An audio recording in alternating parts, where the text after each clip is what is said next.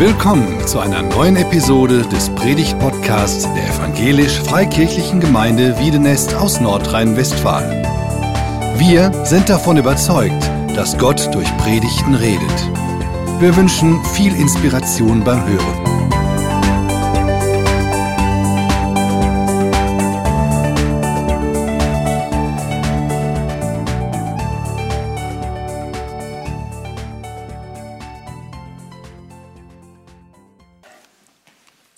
Schönen Dank für dein Gebet. Auch dass das gelingt heute Morgen, dass die Predigt gelingt. Danke für die Lieder und die Botschaft, die damit deutlich wurde. Und ich dachte zwischendurch, ist das nicht super, dass man so auch an einem Totensonntag, wie er genannt wird, oder Ewigkeitssonntag sich bewusst machen kann, es gibt eine lebendige Hoffnung. Dass man nicht das ganze Thema verdrängen muss und nur Schreckliches damit verbunden ist, sondern dass wir wissen, wir haben eine lebendige Hoffnung. Und das wird uns in der Bibel zugesagt. Und deswegen möchte ich über diesen ähm, Ewigkeitssonntag, äh, für, über diese Predigt einen Bibelvers stellen, den wir auch gerade schon gesehen haben. Und dieser Bibelvers steht in Johannes Kapitel 3, Vers 16. Und da heißt es, Gott hat die Welt so sehr geliebt. So sehr geliebt, dass er seinen einzigen Sohn hingab, damit jeder, der an ihn glaubt, nicht verloren geht, sondern darum geht's, ewiges Leben hat. Und das ist eine, eine Botschaft, die uns in der Bibel ähm, gesagt wird, die ist unvergleichlich zu anderen Dingen, dass wir wissen, es gibt ewiges Leben. Gott liebt uns und er hat alles dafür getan, dass wir ewiges Leben bekommen können. Und jeder, der an ihn glaubt, an Jesus, kann das in Anspruch nehmen, hat ewiges Leben. Kennen Sie den Bibelvers? Schon mal gehört? Schon auswendig gelernt? Ich glaube, das lohnt sich, so ein Vers auswendig zu lernen und diesen Satz ganz tief äh, in sich zu verinnerlichen, weil ich glaube, es ist wirklich so, dass das der ein zentraler Vers ist in der Bibel, der man echt nicht nur mal gehört haben sollte, sondern mindestens im Kopf haben sollte und nach Möglichkeit im Herzen. Ich weiß nicht, was dieser Vers mit Ihnen, mit euch macht. Kommt da irgendwie etwas an? Kann man das an sich heranlassen? Oder ist das so bekannt, dass man es gar nicht mehr hört? Dass es gar nicht mehr trifft? Oder auch gar nicht mehr provoziert, dieser Satz, den Jesus hier sagt, in einem Gespräch mit dem Pharisäer Nikodemus, dass er uns sagt, Gott hat die Welt so sehr geliebt, dass er seinen einzigen Sohn, und hier spricht er von sich, von Jesus, hingab, damit jeder, der an ihn glaubt, nicht verloren geht, sondern ewiges Leben hat. Ich verbinde gerade auch in den letzten Wochen, seit den letzten Wochen mit diesem Bibelvers nochmal viel mehr als vorher. Ich weiß nicht, wie lange ich den schon kenne, wie lange ich den auswendig gelernt habe oder so und immer wieder drüber nachgedacht habe. Aber gerade in den letzten Wochen ist, ist der mir nochmal so äh, deutlich geworden, auch in seiner Provokation mit, mit dem, was drin steht, was Jesus sagt. Das hängt damit zusammen, vermutlich haben Sie das mitbekommen, dass wir in den letzten Wochen so eine Ausstellung hatten. Mitten in der Stadt, in Sozialstiftungen, wo sonst die Tafel, wo die Tafel ist und daneben Tafelcafé und Treffpunkte für Migranten und für, für alle möglichen Leute. Da haben wir eine Ausstellung gemacht und diese Ausstellung hat den Titel 500 Jahre Deutsch und das Buch, das die deutsche Sprache schuf. Das geht darauf zurück, dass es ein Jubiläum gibt in diesem Jahr, dass genau vor 500 Jahren Martin Luther, also seine steilen Thesen, ähm, dass wir aus Gnade gerettet sind, verteidigt hat und dafür verurteilt worden ist. Und er musste sich verstecken auf der Wartburg und hat dann die Zeit dort genützt, um die Bibel zu übersetzen. Und ähm, das Neue Testament überhaupt in Deutsch zu übersetzen. Und deswegen, das war genau vor 500 Jahren. Und dadurch, durch die Übersetzung von Martin Luther, ist in Deutschland überhaupt eine einheitliche deutsche Schriftsprache entstanden. Es gab Dialekte.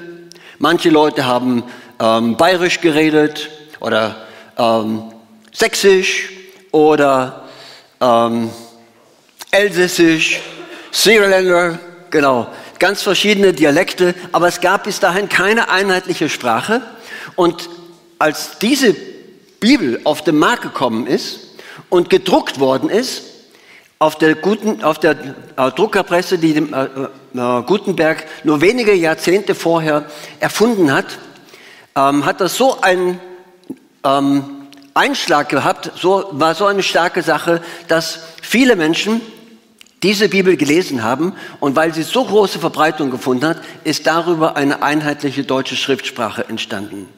Und daran wollten wir erinnern in der Stiftung. Viele haben sie besucht, die Stiftung. Manche kamen in Gruppen, manche kamen alleine ähm, oder Leute, die sowieso dort aus und eingehen. Das, ähm, das, das war super. Und ähm, wir haben dann versucht, den Leuten die Botschaft dann eben deutlich zu machen, um was es dabei geht. Hier sieht man rechts den Martin Luther. Das ist nicht der mit der Glatze, sondern das bin ich, genau. Und daneben eben Leute, die dann zu Besuch kamen und denen wir das er erklären konnten. Und dann gab es dort auch diese Druckerpresse von Gutenberg äh, und dass jeder nach Möglichkeit sich selbst eine Seite, eine Bibelseite drucken kann, ein Bibelvers drucken kann. Und im Zentrum von diesem, äh, von dem, was die Leute dann gedruckt haben, das sieht man hier bei den Mädchen, das ist ein bisschen verpixelt, der hat eigentlich schöne Augen, genau. Sieht man dann, wie sie einen Vers gedruckt hat und den die, die Seite, die sie dann fertig gedruckt hat, ist genau der Bibeltext, um den es heute Morgen geht. Gott hat die Welt so sehr geliebt, dass er seinen einzigen Sohn hingab, damit jeder, der an ihn glaubt, nicht verloren geht, sondern ewiges Leben hat.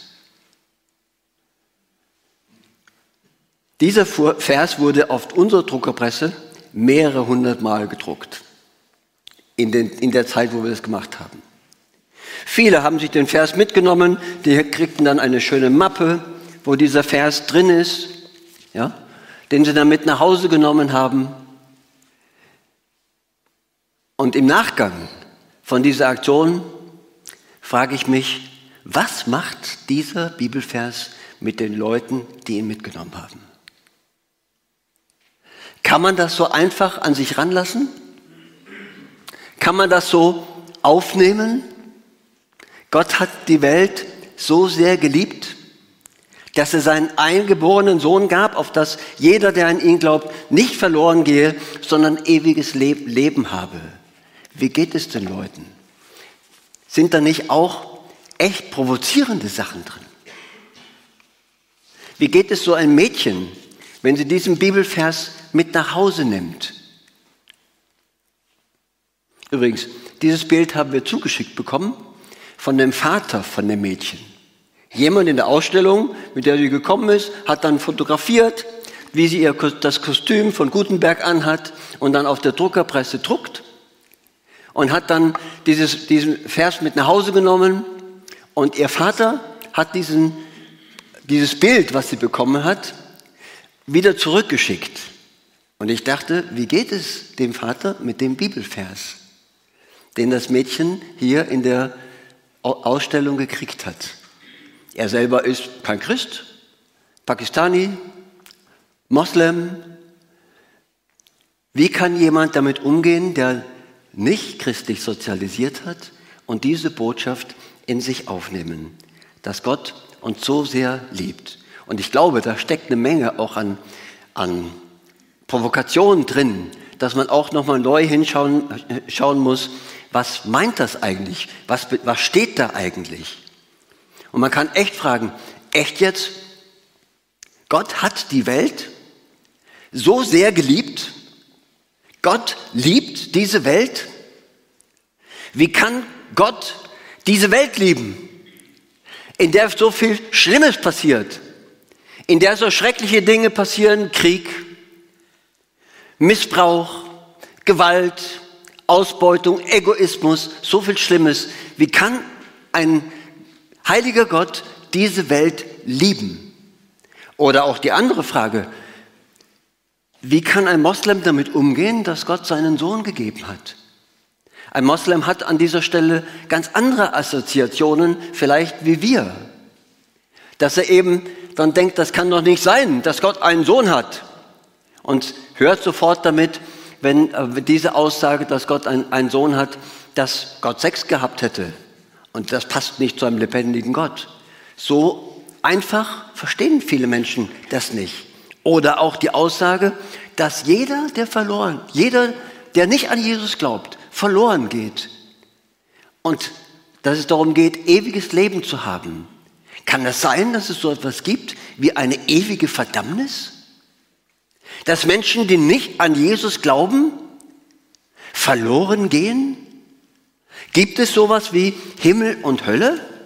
Und ich glaube, dass wir uns noch mal ein bisschen näher damit beschäftigen müssen, das an uns heranzulassen. Was steht da eigentlich in diesem Vers? In dieser gewaltigen Botschaft in Lukas 3, Vers 16. Weil ich genau weiß, dass wir damit nicht fertig werden heute, habe ich gleich eine Buchempfehlung, wo man weiterlesen könnte. Dieses Buch habe ich bei meiner Frau entdeckt, wo sie das gelesen hat und habe mir es dann selber genommen. Max Lucado, 3,16, Zahlen der Hoffnung und wo er ein, ein Buch schreibt über diesen einen Bibelvers. Total stark. Und wenn Sie sagen, okay, ich möchte gerne dem ein bisschen weiter nachgehen, ein bisschen weiter nachdenken, ich empfehle, dieses Buch zu bestellen und ähm, weiterzulesen. Ich glaube, das lohnt sich jedenfalls. Und möchte euch gerne einladen, dass wir einfach schon mal anfangen. Stück für Stück uns damit beschäftigen, was steht hier eigentlich? Was sagt das? Was sagt das mir? Gott hat die Welt so sehr geliebt, dass er seinen einzigen Sohn hingab. Kann das sein? Ist das so? Dass alles, was Gott tut, von Liebe motiviert ist.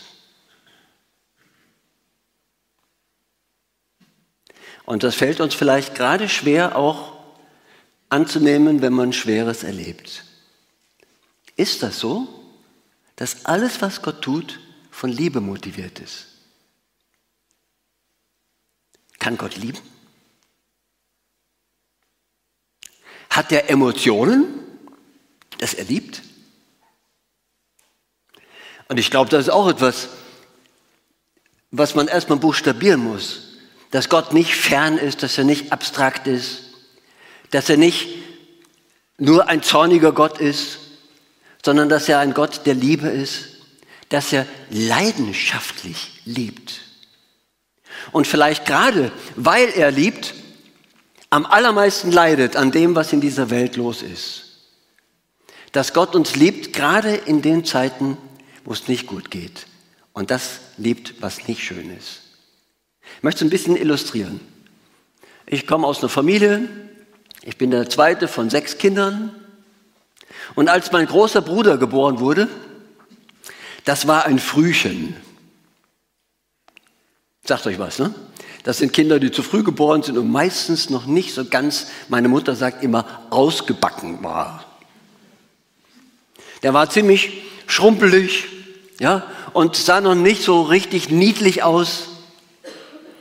Aber für meine Mutter war das das niedlichste Kind, obwohl es objektiv offensichtlich nicht so war. Mein Opa, also ihr Vater, der war nicht so ganz sensibel, der ist da nicht so sensibel umgegangen damit und hat dann als meine Mutter diesen kleinen Jungen so verliebt dauernd angeguckt hat, irgendwann gesagt hat, nur guck den nicht immer so an, so schön ist er ja nur auch nicht. Ich glaube, das ist jemand, der nicht verstanden hat, was die Liebe einer Mutter ist. Und diese Liebe von einer Mutter würde ich vielleicht noch am ehesten vergleichen mit dem, was hier in der Bibel steht. So sehr hat Gott die Welt geliebt. Schon allein deswegen, weil es seine Welt ist, weil er diese Welt geschaffen hat. Und wenn man in diese Welt hineingeht, dann sieht man, ja, es ist wirklich gut. Und das hat Gott auch selber so gesehen. Er selber war begeistert. Das lesen wir am Anfang der Bibel. Siehe, es war sehr gut. Und dann, als er den Menschen geschaffen hat, sagt er, Siehe, es war sehr gut. Beim anderen sagt er, es war gut. Er hat uns Menschen gesehen. Aber wenn er uns jetzt anguckt, ich glaube, da gibt es schon ein paar Runzel, oder? Bisschen schrumpelig ist das schon. Trotzdem liebt uns Gott, weil er unser Schöpfer ist. So sehr, dass er alles getan hat, dass unser Leben gelingt. Und das Spannende ist bei uns zu Hause, das ist immer noch so. Meine Mutter guckt meinen Bruder nach 70 Jahren immer noch so an und liebt ihn. Und auch uns. Und wir, die, diese Liebe ist einfach ein Faktor in unserer Familie, was mich auch an Liebe glauben lässt. Das finde ich total super. Obwohl nicht alles gut gelaufen ist. Obwohl auch ich selber und meine Geschwister falsche Entscheidungen getroffen haben. Und das Spannende ist, dass diese Liebe nicht aufgehört hat in der ganzen Zeit. Und dass diese Liebe irgendwie so voraussetzungslos ist, so bedingungslos, wie, glaube ich, nur eine Mutter lieben kann oder ein liebender Vater, unser, unser, unser Vater im Himmel. Und vielleicht auch gerade, wenn Dinge schwierig sind, wenn es Probleme gibt, wenn es Dinge gibt, die falsch laufen, die brutal sind, dass dann die Liebe vielleicht noch stärker ist. Und man merkt geradezu auch bei meiner Mutter, dass sie sich besonders damit beschäftigt in ihrer Liebe, wo in der Familie Dinge nicht gut laufen. Ich glaube, dass es ein kleines bisschen ein Abbild ist von dem, was die Liebe Gottes ausmacht. Gott liebt uns. Er liebt uns bedingungslos. Und er liebt uns so sehr, dass er alles dafür getan hat, dass ähm, wir, wir, unser Leben gelingt, dass das wieder gelingt, was, was, was in, in, in Ordnung kommt. Und dass dann eben hier gesagt wird, dass er seinen einzigen Sohn, seinen eingeborenen Sohn hingab, auf dass alle, die an ihn glauben, nicht verloren gehen. Gott will nicht, dass wir verloren gehen. Dahinter steckt Gottes Liebe. Und Jesus spricht hier über sein eigene, eigenes Leben. Also diesen Vers sagt, war er von Gott auf diese Erde gekommen und erklärt dem Theologieprofessor, dass es keinen anderen Weg gibt, als dass man an ihn glaubt, dass er sein Leben gegeben hat für uns, damit, damit wir leben können. Gott hat seinen eingeborenen Sohn gab, gegeben, damit wir leben können. Aber ich glaube, diese Aussage muss man auch mal ein bisschen ähm, auf sich wirken lassen, weil die ist auch provozierend. Besonders eben, wie ich eben schon gesagt habe, für Muslime. Was meint das, dass Gott seinen Sohn gegeben hat? Sicher nicht so, wie, wie das verstanden wird, dass Gott Sex hatte, aber jedenfalls schon, dass Gott einen Sohn hat, dass die Dreieinigkeit Vater, Sohn und Heiliger Geist eine Realität ist, die er, uns sagt, wo er uns mit hineinnimmt. Und die suchen nicht wir uns aus, wie Gott ist.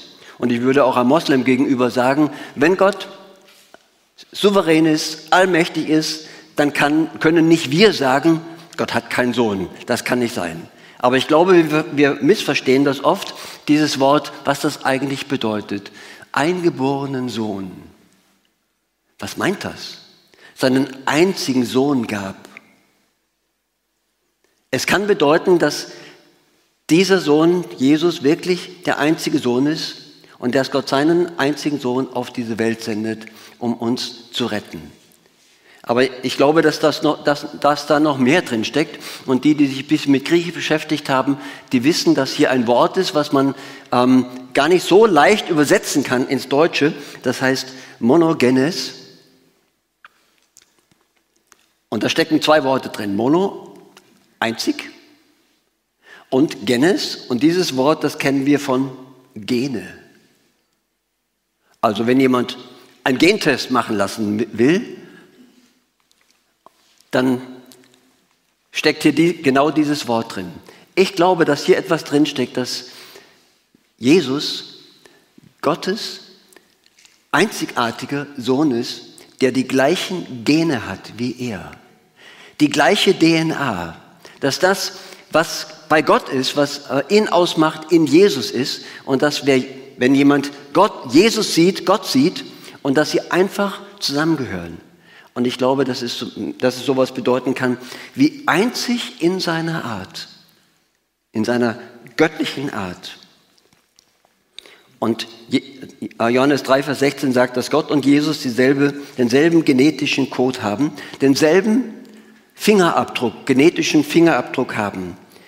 Und es meint nicht, nicht so sehr, dass, Gott, dass Jesus ein Einzelkind war, sondern dass er eben einzigartig ist, göttlich ist, zu ihm gehört.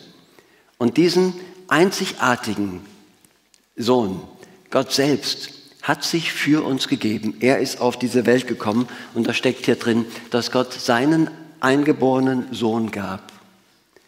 Dass Gott bereit war zum Opfer, um an unserer Stelle die Schuld auf sich zu nehmen, die wir verbüßt haben. Ich glaube, da gibt es kaum einen, einen, Vergleich dafür, der treffen kann, dass man das beschreiben kann, was passiert. Vielleicht ein bisschen von dem ähm, Franziskaner äh, Pater Maximilian Kolbe, der im Konzentrationslager stellvertretend für einen Familienvater sich verurteilen hat lassen und dort gestorben ist im KZ, um jemand anderes zu retten. Aber jedenfalls in, in dieser Situation wird deutlich, wie sehr, die, wie groß diese Liebe ist, wie groß die Liebe Gottes ist, dass er sein Leben lässt für uns, dass er stellvertretend für uns sein Leben gibt. Und Jesus selber sagt das auch an einer anderen Stelle, dass er sagt, niemand hat größere Liebe als der, dass er sein Leben lässt für seine Freunde. Und dann sagte seinen Jüngern, ihr seid meine Freunde. Für euch gebe ich mein Leben. Und das sagt er auf dem Weg dort nach Golgatha. Kann man das an sich ranlassen?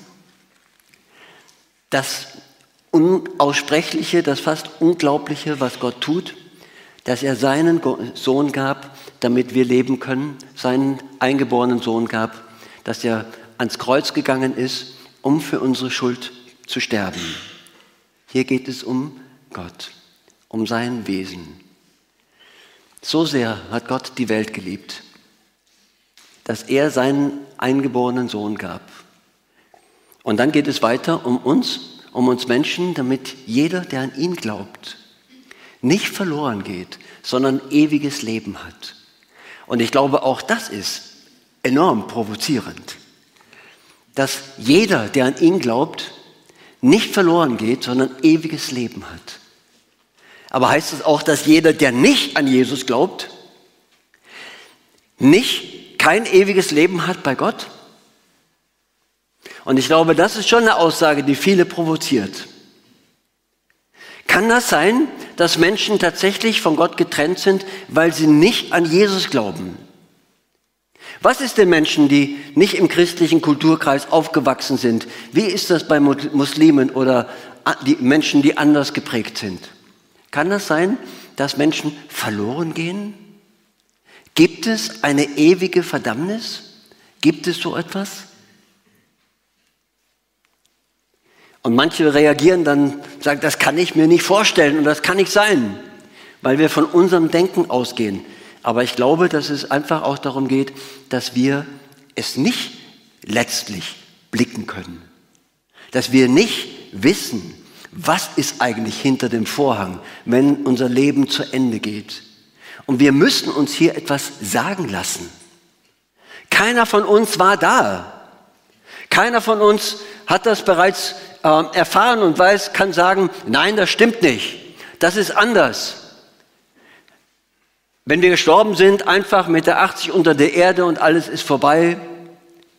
Oder alle sind gerettet wir wissen es nicht. Wir sind darauf angewiesen, dass wir es uns sagen lassen. Von uns aus können wir das nicht sagen. Es ist so ähnlich wie die Lehrerin, von der ich gelesen habe, die ähm, versucht, den Kindern in der Schule zu erklären, das Weltall zu erklären. Und ähm, die Planeten und die Sterne und Sonne und Mond und wie das zusammenhängt. Ja?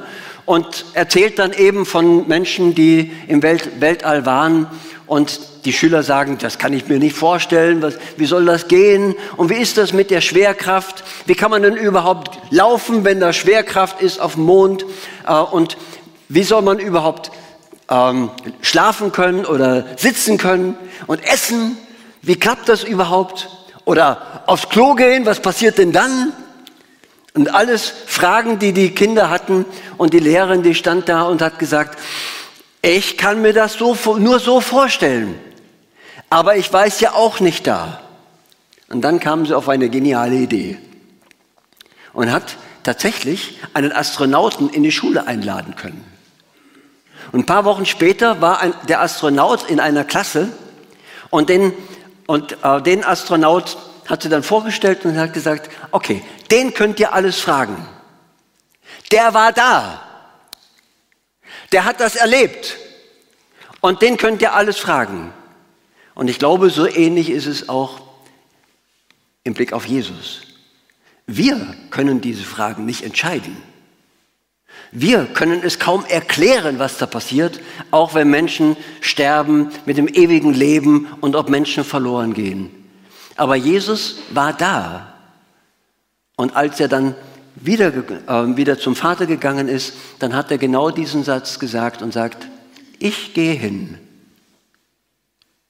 zum Vater in die Ewigkeit, um euch eine Stätte zu bereiten. Und ihr sollt da sein, wo ich auch bin. Er spricht sehr deutlich von, vom ewigen Leben und dass es so einen Ort gibt, ich gehe hin, eine Stätte zu bereiten und will, dass ihr auch dort seid, dass ihr, dass ihr dorthin kommt, an diese Stätte und nicht an den Ort der Qual, den er an einer anderen Stelle beschreibt. Es gibt diesen Ort. Und Jesus hat uns mit dem, was er sagt, eine Tür geöffnet, dass wir da hineinschauen können, dass wir schon mal wissen, was da auf uns zukommt. Und was, ja, was da auf uns zukommt, ist sehr klar und sehr ähm, auch tröstlich für alle, die sich, die sich darauf einlassen. Und er sagt, es gibt ein ewiges Zuhause bei Gott. Es gibt dieses neue Jerusalem. Es gibt diesen Ort, wo es keine Träne mehr geben wird und kein Leid, wo das alles vorbei ist, keine Krankheit. Diesen Ort gibt es. Den Himmel gibt es echt, sagt Jesus. Und er weiß, wovon er spricht. Den Himmel gibt es echt. Aber auf der anderen Seite sagt er auch sehr deutlich, das Verlorensein gibt es echt. Das ist eine Realität, dass Menschen von Gott getrennt sind.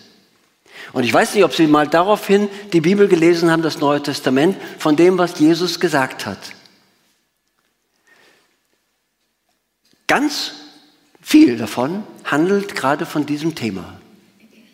13 Prozent von dem, was Jesus gesagt hat, handelt von der Hölle von diesem Ort der Qual. Und dass er nicht will, dass Menschen dahin kommen. Zwei Drittel von seinen Gleichnissen, diesen Beispielen, die er erzählt hat, handeln genau davon, dass er eben von der Ewigkeit spricht und von äh, dem, diesem Ort, wo er uns äh, davor bewahren will, dorthin hinzukommen dass wir keine Angst haben sollen vor den Leuten, die uns töten können, aber dass wir Angst haben sollen vor dem, der unser Leben verderben kann in der, in, in der Hölle, sagt Jesus sehr, deut, sehr deutlich.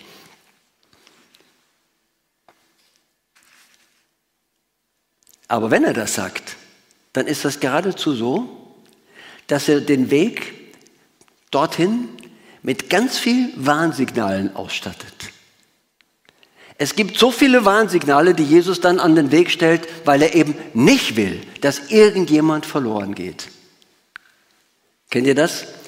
So Gefahrenpunkte, wo Warnsignale aufgestellt werden. Ich denke mal daran, wenn ich von der Autobahn runterkomme, von der A4 Richtung Bergneustadt, den Autobahnzubringer. Da kann man zunächst ziemlich schnell fahren und dann auf einmal kommt eine scharfe Kurve, eine scharfe Linkskurve. Und es passiert immer wieder, dass Autofahrer das nicht raffen und einfach geradeaus fahren und dahinter ist ein tiefer Abgrund. Und ähm, vor einiger Zeit ist das wieder passiert, dass jemand genau dort in diesen tiefen Abgrund gefahren ist mit seinem wunderschönen BMW.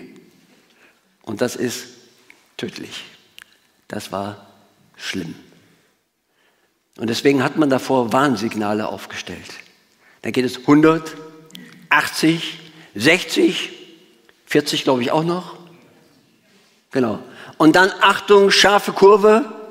Und weil das immer wieder passiert, dann haben sie so Flashlights aufgestellt, so Blinklichter, dass man so, das kann man gar nicht übersehen, dass man unbedingt darauf achten muss. Achtung, Gefahr, langsam fahren. Und desto mehr das passiert, dass Menschen das übersehen haben und dann gegen die Leitplanke, wo auch nochmal Lichter dran sind, äh, gefahren sind und abgestürzt sind, umso mehr hat man aufgestellt. So kommt mir das vor bei Jesus. Er weiß, das ist eine Realität. Und er pflastert diesen Weg geradezu mit Warnhinweisen und sagt, das ist nicht der Ort, an den ihr kommen sollt. Ich möchte, dass jeder ewiges Leben hat und nicht verloren geht. Nicht in den Ort der Qual kommt, von dem Jesus sehr deutlich spricht. Davon möchte er uns bewahren.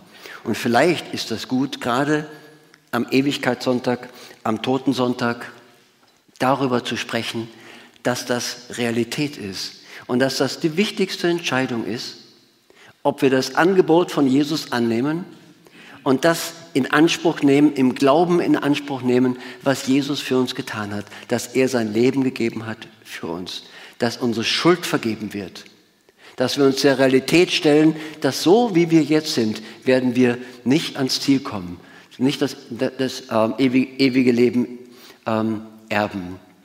Und um diese Frage geht es eigentlich letztlich, weil wir alle, weil unser Leben eben endlich ist und wir alle einmal an dieser Stelle stehen. Wo wirst du die Ewigkeit zubringen? Ich würde mir wünschen, dass alle, die so einen ähm, Druck mitgenommen haben aus der Ausstellung, das realisieren, diese Botschaft an sich heranlassen die Botschaft von der Liebe Gottes, die so stark ist, dass Gott Jesus alles getan hat, dass er für uns stirbt am Kreuz, dass er sein Leben gibt für uns und das im Glauben in Anspruch nehmen können, ähm, Jesus annehmen können, dass sie ähm, an ihn glauben und ewiges Leben haben. Und das wünsche ich mir auch heute Morgen von jedem Einzelnen, dass wir diese Botschaft an uns heranlassen und eine Entscheidung treffen. Ich würde gerne fragen, bist du sicher, dass du ewiges Leben hast und einmal bei Gott sein wirst? Wenn du sagst, ich bin nicht sicher, fürchte ich, dass du das nicht weißt, dass du das nicht hast. Wenn jemand in diesen Raum des ewigen Lebens hineingegangen ist, der weiß, dass er drin ist. Wenn jemand Jesus angenommen hat, der weiß, ich habe Jesus angenommen und ich habe Vergebung von meiner Schuld. Und deswegen möchte ich einladen und Mut machen, diese Entscheidung ganz bewusst zu treffen. Wenn du nicht weißt, dass du gerettet bist, dass du ewiges Leben hast, die Entscheidung zu treffen, ich möchte das annehmen, was Jesus für mich getan hat. Dass er meine Schuld bereits auf sich genommen hat. Und das gilt jedem. Jedem, der glaubt, so wie das hier steht. Wir haben ganz am Anfang in diesem Gottesdienst heute ein Lied gesungen, das hieß Amazing Grace. Ein sehr bekanntes Lied. Von einem Autor, einem Lied, der damals das Lied geschrieben hat, der, ein, der wusste, dass er ein großer Verbrecher ist, der Kapitän war auf einem Sklavenschiff und Menschen äh, wirklich auch in den Tod ge äh, getrieben hat, der dann gerettet worden ist. Und als er dieses, diese Botschaft gehört hat, als er dann diesen Vers gehört hat, dass Gott die Welt so sehr geliebt hat, dass er seinen eingeborenen Sohn gab, dass jeder, der an ihn glaubt, ewiges Leben hat, dann hat er für sich immer gehört, jeder andere. Bis er das an sich heranlassen konnte und sagt, wenn das wirklich stimmt, dass jeder, der an Jesus glaubt, ewiges Leben hat, dann gilt es auch mir. Und die Frage ist einfach, kannst du das an dich heranlassen? Und möchtest du ewiges Leben haben und diese Entscheidung treffen? Und ich möchte diesen Gottesdienst nicht, diese Predigt nicht aufhören, ohne ganz bewusst auch die, äh, das Angebot zu machen, das selbst für sich in Anspruch zu nehmen. Wie man das machen kann, ist eigentlich ganz einfach. Wie man sagt, ich möchte das im Glauben in Anspruch nehmen, ist einfach, dass man es ausspricht. In seinem Herzen oder laut ausspricht, Herr Jesus, ich möchte das im Glauben annehmen, was du für mich getan hast. Ich danke dir für deine Liebe, auch zu mir, obwohl ich nicht in Ordnung bin, obwohl es auch bei mir Runzel und Flecken gibt. Ich danke dir, dass deine Liebe so weit gegangen ist, dass sie Jesus auf die Welt gesandt hat. Auch für mich, auch für mich starbst du auf Golgatha. Für mich hast du die Schuld getragen. Und das ist eine starke Botschaft, dass das uns gilt. Damit jeder, du und auch ich, jeder Einzelne, der an ihn glaubt, nicht verloren geht, sondern ewiges Leben hat. Und ich lade jetzt einfach ein, dass wir miteinander beten. Und dass du das für dich selbst zum Gebet machen kannst, zum Gebet machst und sagst, dass du das so ähnlich betest. Vater im Himmel, ich danke dir,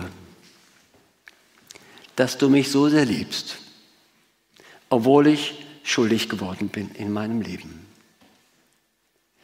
Dass du mich, dass du so sehr liebst, dass du deinen Sohn Jesus Christus gegeben hast, der dort am Kreuz für mich gestorben ist. Und ich danke dir, dass ich das im Glauben jetzt annehmen kann.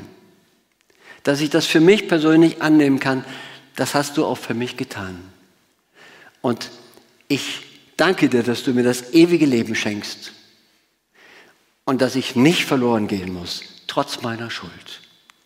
Und wenn du das machen möchtest, dann möchte ich dich, möchte jetzt einfach Raum geben, selber still zu beten. Und wenn du das möchtest, sprech einfach in deinem Herzen ein Gebet. Sprich Gott an. Jesus hat dich hier in diesem Vers angesprochen. Sprich du Gott an und dass du ihm sagst, ich nehme das an und ich nehme deine Botschaft ernst. Ich lasse mich herausfordern von dieser provozierenden Botschaft und von dieser liebevollen Botschaft. Herr Jesus, du stehst vor uns. Du lädst uns ein, zu dir zu kommen, deine Liebe anzunehmen. Danke für deine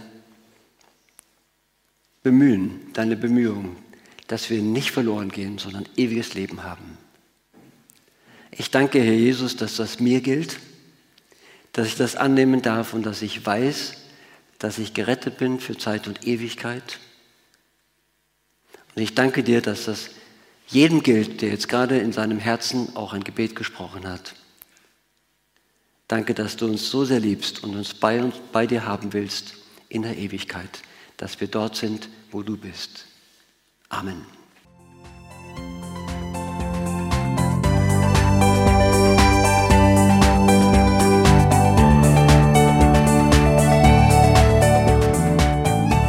Sie hörten einen Predigt-Podcast der EFG Wiedenest. Weitere Predigten, Informationen zu Jesus Christus und zu unserer Gemeinde gibt es unter www.efg-wiedenest.de.